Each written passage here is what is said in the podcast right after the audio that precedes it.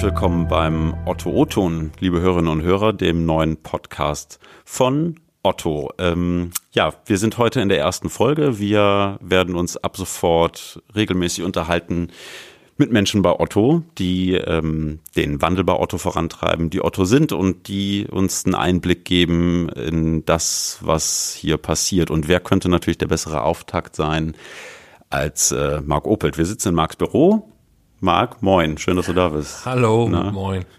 Ähm, vielleicht mal eingangs zur Frage für die Hörerinnen und Hörer, die dich nicht kennen. Ähm, erzähl mal ein paar Worte. Wer bist du? Was machst du? Seit wann bist du schon bei Otto? Also Wer bin ich? Was mache ich? Ich bin mittlerweile schon weit über 20 Jahre bei Otto, habe viele Dinge gemacht, ähm, habe mal angefangen im Marketing bei Otto, habe äh, eine Firma gegründet, habe verschiedene Firmen auch geleitet und ähm, das nicht nur in Hamburg, sondern in München, in Seattle in Amerika und ähm, in Bayern dann nochmal, bevor ich dann zurückgekehrt bin nach Hamburg. Was hat dich zurückgezogen nach Hamburg? Naja, einmal äh, schon die Liebe äh, zur Stadt, aber natürlich ist hier unser Headquarter und die Aufgabe, hier Bereichsvorstand äh, zu werden für E-Commerce, für ähm, Sales und ähm, für die Markenkommunikation, äh, das hat schon, ähm, sagen wir, den größten Auslöser damals äh, bereitgestellt. Mhm. Jetzt ist äh, Otto.de der zweitgrößte Online-Shop Deutschlands. Das ist ja schon eine Verantwortung, die man übernimmt nimmt, ne? Ja, aber eine, die äh, sehr großen Spaß macht. Mhm. Dazu müssten jetzt alle Hörer äh, die Menschen hier bei Otto kennen und äh, das, was wir so täglich ähm, machen. Und dann könnte das jeder verstehen, dass das ähm, eine Aufgabe ist, äh, die mir auch jeden Tag große Freude bereitet. Mhm. Und vielleicht auch Freude bereitet, weil hier gerade viel passiert. Ne? Ähm, ihr habt den Katalog eingestellt Ende 2018 und ich glaube wahrscheinlich, wenn du heute in der Bevölkerung umhörst, mit was verbindet man eigentlich Otto, sind wahrscheinlich sehr viele Menschen immer noch dabei, aber sind doch die mit dem Katalog. Was hat euch zu dem Schritt bewogen?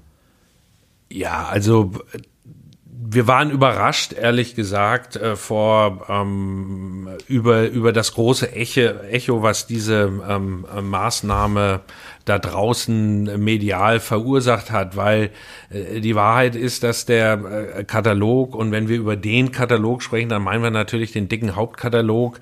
Ähm, äh, die Wahrheit ist, dass der schon ja, schon fast 15, 16 Jahren nicht mehr die Bedeutung hat, die er vielleicht da draußen in der Wahrnehmung noch ähm, gehabt hat. Nämlich äh, so viele Jahre sind die Auflagen jedes Jahr runtergegangen ähm, und praktisch der E-Commerce ähm, Umsatz nach oben gegangen. Mhm. Also es ist ein langer Weg und letztendlich haben die Kunden äh, im Grunde genommen darüber entschieden, dass er nicht mehr relevant ist. Und irgendwann hat er sich auch nicht mehr gerechnet und da haben wir ihn einfach aus dem Markt rausgenommen und das Echo war riesig, aber eher so eine, eine, eine emotionaler Phantomschmerz ähm, als ein, ein rationale Diskussion darüber.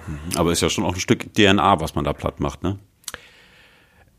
Ja, also wenn du mir die Frage vor zehn Jahren gestellt hättest, dann hätte ich da viel mehr äh, drüber gesagt. Aber ganz ehrlich, er hatte schon in den letzten zehn Jahren haben ganz andere wichtige Themen, nämlich Innovation, ähm, die, die Weiterentwicklung unserer Website, unserer verschiedenen Shops, das ist viel, viel stärker in den Mittelpunkt hier im Unternehmen ähm, getreten als Diskussion von früher über das Titelbild, über den Rücktitel und die Angebote, das ist eher eine, eine nostalgische Erinnerung. Mhm.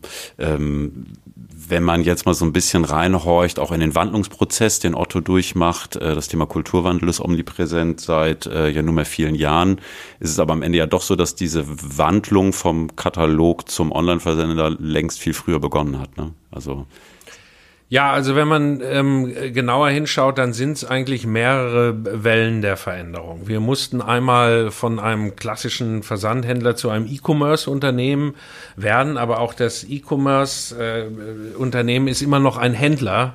Und jetzt werden wir zu einer hybriden Plattform und werden im Grunde genommen gleichzeitig immer stärker zu einem Technologie- Unternehmen, was ähm, sich eben auch permanent äh, mit großer Lust und großem Schwung aber auch weiterentwickelt. Aber kann man einfach so aus einer analogen Company ein Tech-Unternehmen machen? Ich stelle mir das wahnsinnig schwierig vor. Nein, das kannst du nicht, ähm, dass du sagst, Anfang nächsten Geschäftsjahres äh, bin ich jetzt eine Tech-Company, sondern äh, die größte Herausforderung ist, das gemeinsam mit den Menschen hinzubekommen. Und es ist ja nicht von heute auf morgen passiert. Also der erste der, die erste große Entwicklungsstufe, die ist, lag vor 25 Jahren, weil wir haben mittlerweile einen Webshop seit 25 Jahren. Aber wir haben am Anfang sehr viel stärker als später dann eigentlich das klassische Direktgeschäft ähm, in, in die digitale Welt übertragen. Aber jetzt verändert sich das gesamte Geschäftsmodell. Und das erfordert an allen Stellen auch eine viel größere technische Veränderung in die, in die Digitalität. Mhm. Wenn wir aber mal überlegen, wenn du vom Geschäftsmodellwechsel sprichst, ist ja insbesondere der Wechsel vom Händler zur Plattform gemeint. Äh, wir haben eBay, wir haben Amazon, es gibt äh, diverse Marktplätze. Brauchen wir in Deutschland wirklich noch einen anderen Marktplatz? Und wenn ja, warum? Also, erstmal ganz grundsätzlich ähm, haben wir die Aufgabe bekommen, Otto eine nachhaltig positive Zukunftsperspektive äh, zu geben. Und wenn du einen solchen strategischen Auftrag bekommst, dann äh, befasst du dich sehr stark, setzt du dich mit dem Markt auseinander und das weltweit. Und da haben wir sehr klar gesehen, dass ähm, es insbesondere die Marktplätze sind, die sich am stärksten auch immer überproportional entwickeln. Also hier schon ganz starker Indikator dafür, dass das Plattformmodell wahrscheinlich eines der attraktivsten ist. Wenn du aus einer Universalistenrolle herauskommst. Also wenn du auch in der Vergangenheit eigentlich schon mit allem gehandelt hast, was äh, für deine ähm, Kunden interessant ist. Das äh, einzige Gegenstück zu einer Plattform ist ein ähm, ein, ein Nischenmodell, wo du in einem Thema sehr, sehr kompetent bist. Mhm. Ähm, wenn du Universalist bist und du bleibst im klassischen Händlermodell, bleibst du eigentlich auch bei deinem einzigen Händler Erlösstrom. Mhm. Und das ist die Marge. Und der Wettbewerb ist ja schon lang kein nationaler Preiswettbewerb mehr. Es ist ein internationaler Wettbewerb. Mhm.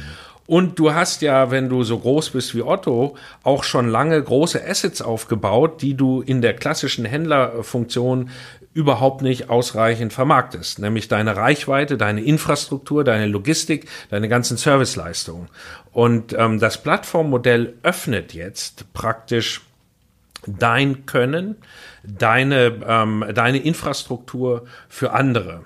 Und der Druck auf dem traditionellen Margenmodell eines Händlers wird insofern abgeschwächt, an dass du deine Reichweite vermarktest, dass du Serviceleistungen ähm, anbietest und so immer attraktiver auch für die Kunden wirst, weil du ständig dein Angebot erweiterst und dadurch steigt deine Reichweite und dadurch wirst du aber auch jeden Tag attraktiver für weitere Partner. Also insofern die strategische Entscheidung zur Plattform zu werben ist eine sehr, sehr technische und logische. Braucht Deutschland jetzt eine weitere Plattform? Wir sagen ja, weil ähm, das, was wir sozusagen mitbringen, das gibt es so in Deutschland nicht. Hm, aber was ist das genau? Was unterscheidet uns zum Beispiel von Amazon, von eBay, von anderen Marktplätzen? Und ich finde auch eine berechtigte Frage, kommt es nicht vielleicht schon zu spät? Also erst einmal, was unterscheidet uns. Wir sagen, wir sind fair, persönlich, wir sind inspirierend. Und das sind insbesondere fair und ähm, Inspiration ist das, was den ganzen Marktplätzen sonst abgeht. Und mit Fairness meine ich Richtung Konsumenten, aber auch eben ähm, Richtung Partner. Und die Fairness, die geht von dem ähm, klaren Anspruch, nachhaltig umzugehen, nachhaltig auch mit den Beziehungen zu Kunden, nachhaltig mit den Beziehungen zu Partnern umgehen, nachhaltig mit unseren Mitarbeitern, nachhaltig mit Ressourcen. Also weg vom kurzfristigen Deal, von der nächsten Quartalsgewinn- und Verlustrechnung hin zu einem nachhaltigen Umgang mit all unseren Partnern. Das ist ein äh, gehöriger Unterschied. Und die ganze Diskussion um die Nachhaltigkeit, die ja jetzt in den letzten Monaten eine unglaubliche Wucht ähm, bekommen hat. Das ist ja unser Thema seit, seit 25, 30 Jahren, ich bin jetzt fast 30 Jahre dabei, eine der ersten Aufgaben, die ich hatte, ähm, direkt von Dr. Otto damals gestellt, entwickelt eine nachhaltige ähm, DOB-Kollektion, also ähm, ähm, Modekollektion. Ist uns jetzt nicht wirklich gelungen, damals war vielleicht auch ein bisschen früh, aber die Themen, das ist in unserer DNA, das ist unsere Orientierung schon seit immer. Wenn wir das jetzt noch den nächsten großen, die extra Meile gehen, dann haben wir die Lizenz dazu. Wir haben es im Grunde genommen schon sehr früh in die Diskussion Diskussion mit eingebracht. Also hier gibt es ähm, gibt es sozusagen eine strategische Positionierung, die wird so von keinem ausgefällt. Wir werden ähm, viele Dinge, die andere ähm, machen, auch nicht machen, weil sie nicht zu unseren Werten passen. Was könnte das sein zum Beispiel? Dass wir äh, keine, ähm, äh, das soll jetzt nicht diskriminierend klingen, chinesischen Händler ähm, auf die Plattform bringen, die sozusagen keine Umsatzsteuer haben, die äh, nicht Gewährleistungen tragen für das, was sie in den, ähm, in den Verkehr hier brachten, die hier keine Umsatzsteuer bezahlen. Das sind alle Sachen, die wir nicht machen. Wir äh, äh bringen schon heute viele Angebote von Echtfell bis äh, äh, viele andere Themen ganz bewusst nicht auf auf ähm, in unser Angebot, weil wir sagen, das passt genau nicht zu unserem, zu unserer Haltung, mhm. zu unserer Einstellung, zu unseren Werten. Hm, ich finde das äh, sehr ja, ehrenwerten Ansatz. Ich frage mich trotzdem gerade, wenn du auch sagst, äh, äh, zum Beispiel mit Blick auf die aktuelle Klimapolitik, mit vielleicht auch Blick auf Fridays for Future und andere ähm, Organisationen und Strömungen, kann denn Distanzhändler überhaupt nachhaltig sein? Weil am Ende etwas verschicken tun wir immer, etwas imitieren akzeptieren werden wir auch immer. Wie siehst du das? Können wir wirklich ernsthaft sagen, dass wir eine faire, nachhaltige Plattform sind? Absolut. Also du musst dir im Grunde genommen deine ganzen Prozessketten, deine ganzen Wertschöpfungsketten angucken und ähm, in jeder einzelnen gucken, was kannst du hier besser machen, um sozusagen dein, dein Footprint ähm, kleiner zu machen. Ähm, und wenn wir auch in der Logistik noch äh, innovativ unterwegs sind. Wir bringen ja ganze Lieferwagen auch in Nachbarschaften und verteilen dort Pakete. Bei uns muss keiner in die Innenstadt fahren mit einem Auto mit vielleicht ein, zwei Menschen drin, die dann durch die Stadt gehen und dort dann drei oder vier Tüten in ihren viel zu großen Kofferraum legen und damit wieder ähm, ähm, nach draußen aus der Stadt rausfinden. Also diese Diskussion kann man sehr gerne führen, aber auch in der in der ähm, Kette, die wir äh, betreiben, sozusagen in der, in dem, in der Direktbelieferung kann man, egal wo man hinguckt, sehr, sehr viel noch verbessern, was die Verpackung angeht. Allein in der Verpackung mal eine ähm, faktenbasierte Diskussion zu führen, die nämlich an die Oberfläche bringen würde, dass nicht Plastik per se schlecht ist. In Wirklichkeit ist diese ganze Pappverpackung in der Masse, wie sie betrieben wird, nicht so nachhaltig wie ähm, Plastiktüten, die 80 Prozent plus Recyclinganteil hat. Das sind Diskussionen, die werden wir noch führen. Dem stellen wir uns auch, weil wir der Meinung sind, dass wir ein wesentlich größeres Know-how in den Nachhaltigkeitsthemen haben als viele anderen, die da draußen sind. Macht es wahrscheinlich aber als Plattform trotzdem schwierig, das zu kontrollieren, ne? weil selbst wenn ich einen zertifizierten Partner habe, kann ich ja nur im Gegensatz zu mir selbst als Händler beschränkt wahrscheinlich Einfluss darauf nehmen, wie sich denn ein Partner dann auch ja, verhält oder auch welche Produkte er am Ende auf die Plattform bringt. Also ich glaube, der erste Schritt ist, äh, dass man ähm, die Anforderungen sehr transparent gestaltet, nachvollziehbar macht und sagt, wenn du diese Anforderungen nicht erfüllst, dann bist du kein Partner bei uns auf der Plattform. Wenn du auf die Plattform gehst und verstößt gegen diese Anforderungen, gibt es Konsequenzen. Und die können je nach ähm, Verstoß äh, kleiner sein bis hin zu, ähm, wir nehmen dich runter von der Plattform. Und das werden wir auch sehr konsequent machen. Okay, also Konsequenzbedarf ist da sicherlich. Ne? Absolut. Ja. Ähm, jetzt ist natürlich der Wechsel von einem reinen Händler hin zu einem Plattformmodell oder auch zu einem Hybridmodell ähm, nicht mal eben von heute auf morgen gemacht. Ne? Also ich meine, wir haben einen riesen Tanker, es gibt viele tausend Mitarbeiter, die für Otto arbeiten, die für an Otto angeschlossene Dienstleister arbeiten. Ähm, wie bringt man so einen Tanker neu auf Kurs? Also viele andere sind gescheitert. Was macht Otto da anders? Was macht uns vielleicht auch überlebensfähig? Also ähm, da gibt es einige Themen, die sind in unserer DNA äh, schon ähm, begründet in der äh, Wertewelt und auch in der Haltung ähm, der, der Shareholder, insbesondere von ähm, Dr. Otto, nämlich diese ähm, Neugier an Innovation. Also wie gesagt, vor über 25 Jahren haben wir uns ähm, äh, äh, mit dem Internet beschäftigt und haben äh, damals, weiß ich noch, haben wir gesagt, wenn es das jetzt nicht gäbe, müssten wir es erfinden. Also da war immer eine ganz große Lust, neue Themen zu erobern, die auszuprobieren. Wir haben auch viel Mist ausprobiert. Da haben wir äh, das dann ein halbes Jahr gemacht und dann haben wir es wieder ein, ähm, ähm, eingestampft. Also da ist erst einmal in unserer DNA ähm, äh, das begründet. Und trotzdem ähm, auch immer ähm, ein äh, ein, ein, ein, ein großer Wunsch, eine, eine, eine sehr, sehr große Kundenorientierung. Und ich glaube, diese, diese Kombination in unserer DNA, die hat schon bei der ersten großen Welle in unserer Industrie, nämlich werde vom Versandhändler zu einem E-Commerce-Händler, hat dazu geführt, dass wir diejenigen sind, die dort praktisch gestärkt hervorgegangen sind. Jetzt sind wir in der nächsten Evolutionsstufe und da wird uns ähm, diese Ausstattung mit der DNA wieder helfen. Und viele von den Themen, die wir jetzt praktisch entwickeln müssen, damit wir sie auch automatisiert skalieren können, die haben wir schon. Wir haben auch heute schon 450 Partner auf der Plattform. Nur der Prozess, wie sie da drauf gekommen sind, wie sie ihr Geschäft steuern können, ist, entspricht nicht dem, wie wir es uns für die Zukunft vorstellen. Das heißt, vieles davon muss einfach besser gemacht werden, muss automatisiert werden. Wie es geht, wissen wir eigentlich schon, weil wir schon ausprobiert haben. Aber schon auf jeden Fall eine spannende Zeit, in die du jetzt hier reingesetzt worden bist. Ne? Ist das? Wie erlebst du so einen Transformationsprozess ganz persönlich? Also du trägst äh, keine Krawatte, kein Hemd, das kann ich schon sehen. Gut, die Hornbrille ist noch geblieben. Aber keine Angst, ich habe trotzdem was an. Ich habe einen Pullover an zum Beispiel. Ähm, ich glaube, dass das ganze Transformationsthema ähm, vor allen Dingen ein, ein Haltungsthema ist. Wir haben für alle Anforderungen, die wir aus einer Business-Perspektive haben, haben wir Antworten. Da haben wir Konzepte bis hin zu Projekten, die sehr stringent durchgeführt werden, wo Fähigkeiten entwickelt werden, vor allen Dingen Software entwickelt wird. Das wird aber nicht ausreichen, weil sich auch die Organisation entwickeln muss. Also Transformation ist kein Projekt mit Anfang und Ende. Transformation ist die Einleitung einer permanenten Veränderung, weil natürlich haben wir jetzt einen Berg von Themen, die wir initial bewältigen müssen, aber danach wird es immer ähm, sehr viel Veränderungen geben. Und ich glaube, der große Schritt ist, alle Menschen mitzunehmen und zu denen zu sagen, ja, Veränderung, das mag der normale Mensch, zu viel Veränderung mag er nicht.